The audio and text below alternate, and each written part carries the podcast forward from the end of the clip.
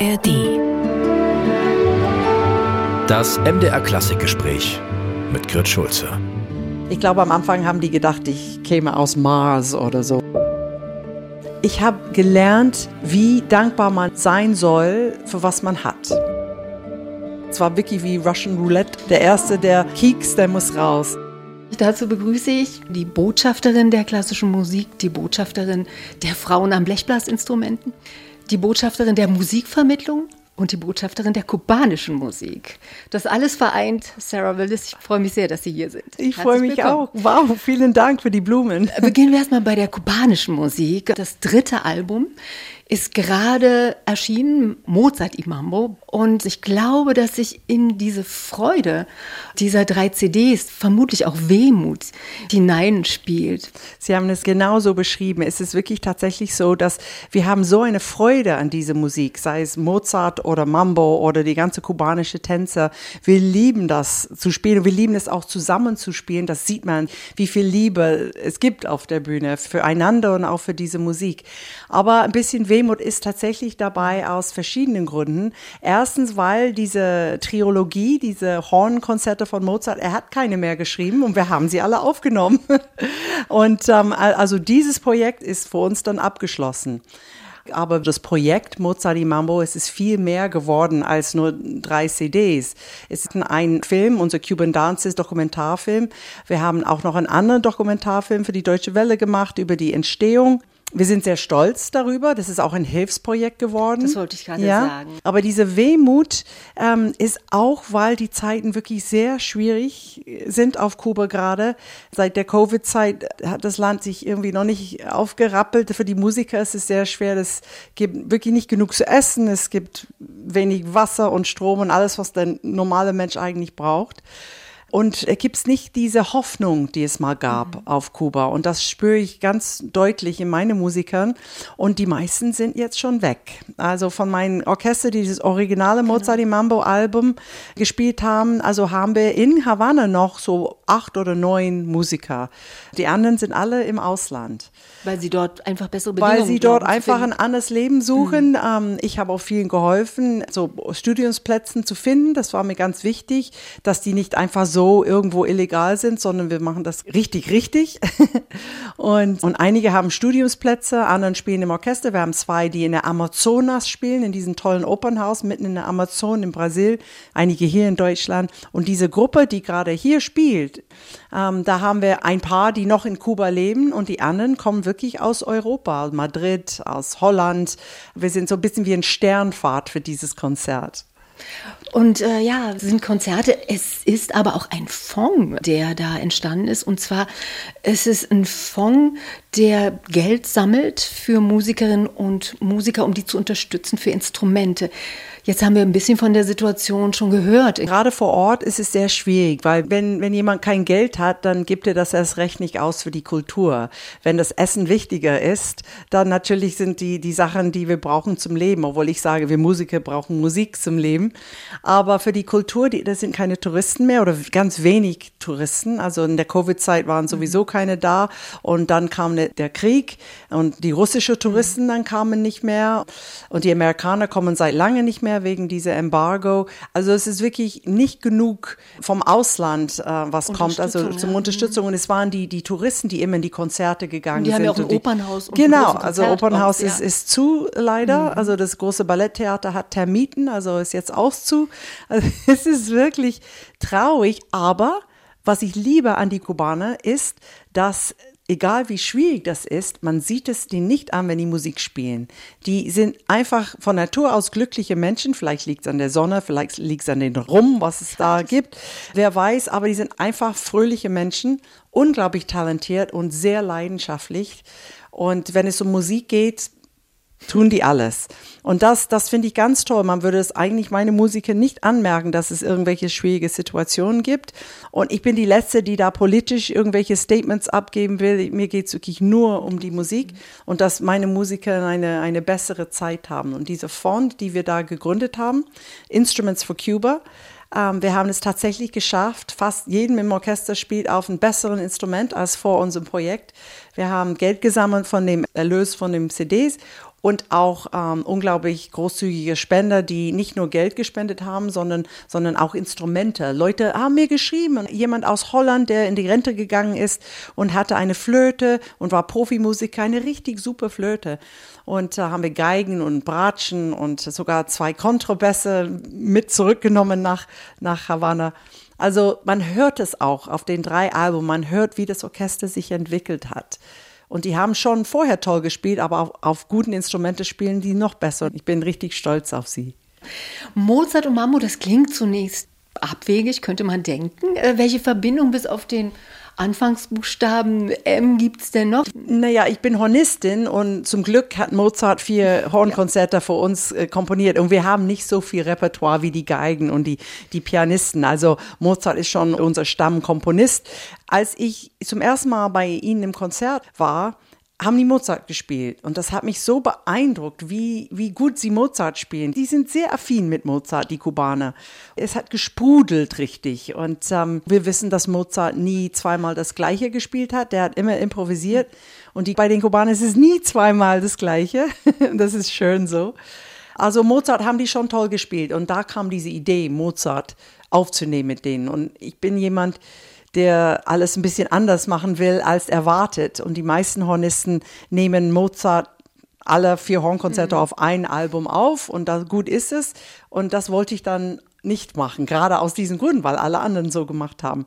Und dann haben wir tatsächlich gesucht, was können wir dann zusammen mit, mit Mozart. Und das erste Mozart-Mischung, Mozart in kubanischer Mischung, war ein Mambo, Rondo alle Mambo. Und als das rauskam, wussten wir nicht, ob die Leute uns wirklich fertig machen werden. Also nicht Rondo alla Turca, sondern Nee, genau. Mambo. Wir haben gedacht, was hätte Mozart gemacht, wenn er auf Kuba gewesen wäre? Und da ist dieses Stück entstanden, äh, Rondo alle Mambo. Und wir wussten nicht, was die Außenwelt denken würde. Und dann, als es rauskam, an dieser Release Day von unser Alben, haben wir ein Video dazu gebracht und wir, wir saßen da vor unserem Computer, so in Havanna, haben versucht, online zu kommen, das ist auch nicht so einfach. Und dann ging, ging die Klicks hoch, also 1000. 5000, 10.000, 10.000 Klicks für ein Video von irgendeiner Hornistin und ein kubanisches Orchester. Und in einer Stunde hatten wir eine Million. Und wir haben gedacht, was ist denn hier los? Die ganze Welt hat diese Video geteilt. Und am Schluss von der Woche hatten wir 8,5 Millionen Klicks auf, auf Facebook. Das war einfach wie ja. so ein Popkünstler. Ja, wir haben das nicht geglaubt. Und irgendwie bei dem ersten oh. Millionen haben wir gejubelt, bei den zweiten, bei den dritten waren wir so, ja, ja, okay. da kann man das nicht mehr verstehen, wie viele Klicks das ist. Wir haben auch das Glück gehabt, dass, also es klingt, als ob es positiv ist, aber es eigentlich eine traurige Zeit ist, es in den Covid-Zeiten rausgekommen. Stimmt. Und ähm, die Menschen haben sich nach sowas gesehen, so irgendwie was Fröhliches. Und wenn man meine wunderschöne kubanische Musiker tanzen sehen auf der Straße mit dieser Musik, ich glaube, so viele Leute waren zu Hause in der Zeit und hatten Zeit rumzuklicken. Also man, man hat das richtig gespürt, dass es eine gute Zeit war, aber das haben wir vorher nicht gewusst. Interessant ist, dass in Havanna steht ein Mozart-Denkmal. Das ja. hat mich selber überrascht. Das hat ein Salzburger Künstler erschaffen. Genau. Aber wie, wie steht es denn um die westliche klassische Musik? Wenn die Musiker da ausgebildet werden? Ja, also es gibt eine sehr gute Musikausbildung mhm. auf Kuba. Das Problem ist jetzt, dass die gute Lehrer alle jetzt das Land verlassen. Unser Projekt jetzt ähm, unterstützt neue junge Künstler, dass, mhm. dass das Havana Lyceum Orchestra mhm. neue Musiker bekommt, weil das Orchesterspielen wird nicht unterrichtet auf Kuba. Das Havana Lyceum Orchestra ist vor 15 Jahren gegründet worden, die sind dann groß geworden zusammen. Das hat man richtig gespürt und jetzt so viele sind weg und wir müssen Nachwuchs suchen. Also wir haben ein Akademieprogramm gerade gegründet und versuchen da mit Masterclasses und, und Leute hier aus Deutschland und berühmte Orchestermusiker möchten wir jetzt dahin gehen und, und richtig richtige Kurse geben. Aber an sich spielen die sehr gut und sehr leidenschaftlich klassische Musik. Nur keiner wusste das, bevor Mozart die Mambo äh, irgendwie so, so berühmt wurde. Und dann haben die Menschen gemerkt, aha, dieses Orchester, die können richtig gut spielen. Mit Ihrem Temperament, wenn man es jetzt so äh, hört und Ihrer Energie, also ich glaube, Sie stehen den kubanischen Musikern da in keiner Weise nach, auch wenn man sie jetzt sieht, wie sie tanzen auf der Bühne, welches Rhythmusgefühl Sie da mitbringen. Was haben Sie mitgenommen jetzt nach Berlin? Also von der kubanischen Kultur? Oh, ich habe so viel mitgenommen, weil mein Leben ist sehr voll. Ich habe sehr viel zu tun, außer mein Dayjob bei den Berliner mhm. Philharmoniker. Das ist auch schon ein Fulltime-Job, natürlich. Und auch wenn man nicht gerade auf der Bühne sitzt in der Philharmonie, muss man sich vorbereiten auf was kommt. Und ich bin Hornistin und das ist ein wahnsinnig gefährliches Instrument. Deswegen muss man üben, üben, üben. Und, ähm, und ich würde mich nicht in so ein Projekt reinschmeißen, wenn es nicht einfach mit meinem ganzen Herzen und Seele und also wirklich mein ganzes Sarah-Sein bewegen würde. Und ich liebe diese kubanische Musik. Das habe ich immer geliebt. Seit Buena Vista Social Club rauskam, war das Musik für mich, was richtig unter die Haut ging. Und ich bin zum ersten Mal nach Kuba gefahren, eigentlich um Salsa zu tanzen, nicht Mozart zu hören. es war einfach dann ein Zufall, dass ich dieses Konzert dann gehört habe. Und was ich mitgenommen habe, so viel. Ich habe natürlich viel über die kubanische Musik gelernt. Die kubanische Musik besteht aus so viele filigrane Rhythmen.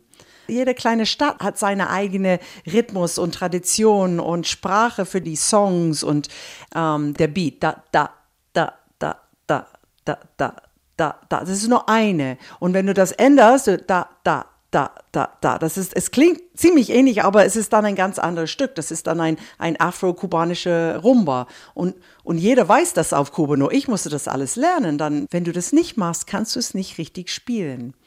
Und du kannst es auch nicht richtig spielen, wenn du es nicht tanzen lernst auch, weil bist du es in deinem ganzen Wirklich, Körper. es muss im Körper sein. Es Erst muss im Körper sein. Ja, Sie haben es gerade gesehen. Ich fühle mich immer wie eine Baby-Elefant neben meine Kubaner. Ich bin ein bessere Hornistin geworden. Ich habe gelernt, wie ich dann Solo spielen kann. Ich war immer Tutti-Horn hier bei dem Philharmonic und ich wollte auch nie vorne spielen. Das war wirklich nicht mein Ehrgeiz, ähm, war viel zu nervös dafür. Aber jemand hat mir gesagt, wenn du helfen willst auf Kuba, dann musst du deinen Namen als Solisten, es muss auf die Platte sein, dass die Leute denken, hey, was hat die Sarah gemacht? Oh, das höre ich mir an. Und die hatten total recht. Also musste ich lernen, Solistin zu sein. Und das habe ich auch gemacht und bin. Verrückt. Ja, ein bisschen verrückt. Weil man, man denkt es nicht. Das, nein, das glaubt man nicht. Nein. Weil das klingt vielleicht ein bisschen ähm, verwegen, aber man könnte denken, sie sind so eine Art Rampensau. Das ist was Liebevolles. Ich stehe das Nichts auch richtig. Negatives. Also, ich bin mit meinen Kumpanen ein Rampensau. Wir sind alle. Also, die ganze Band ist hier äh, Rampensäue, sagen wir. Ja. Aber jeder hat mal seinen Moment und jeder hat mal seinen Platz. Es ist nur, um die Konzertsäle zu füllen, muss jemand jemand mhm. kennen. Und ähm, weil man mich nicht kennt als Solistin, ist es dann spannend. Also wie macht sie das? Das ist natürlich ein Riesendruck auch, wenn man dieses Projekt so gebaut mhm. hat und dann da vorne stehen muss und liefern muss. Oh, ja. das habe ich mitgebracht. Ein besseres solistisches Gefühl, aber auch, ich habe gelernt, wie dankbar man sein soll für was man hat. Weil auf Kuba hat man wenig, aber die sind trotzdem mhm. glücklich und dankbar.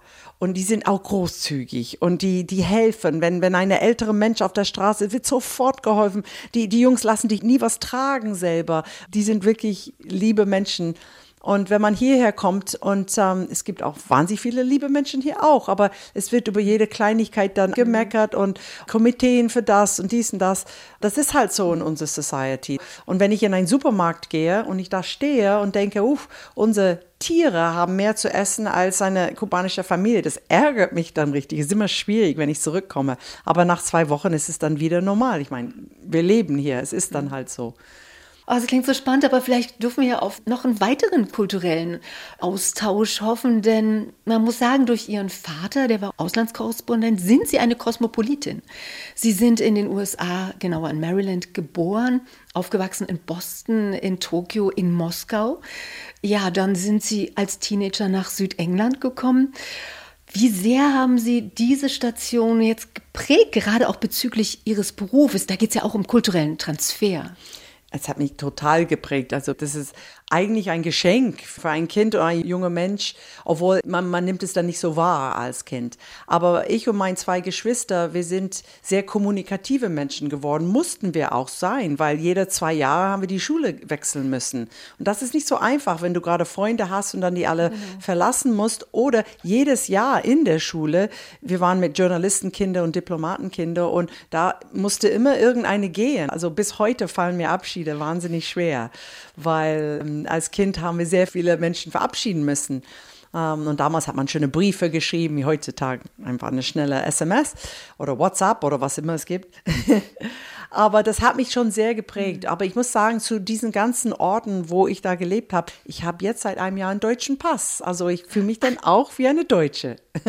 Das ist schön zu hören. Ja. Denn Sie sind ja, muss man auch sagen, gleich nach dem Fall der Mauer nach Berlin gegangen und sie waren zunächst in der Staatskapelle Berlin unter Daniel Barenboim, angeblich die erste Musikerin aus dem Westen. Genau so war das. Wirklich? Ja, das war sehr spannend. Und ich muss sagen, die Zeit, die wir in Moskau hatten, diese fünf Jahre, mhm. das war so Kaltkriegzeit mit Brezhnev damals. Er war fast am Ende, aber trotzdem, das war einfach eine äh, schwierige Zeit für alle.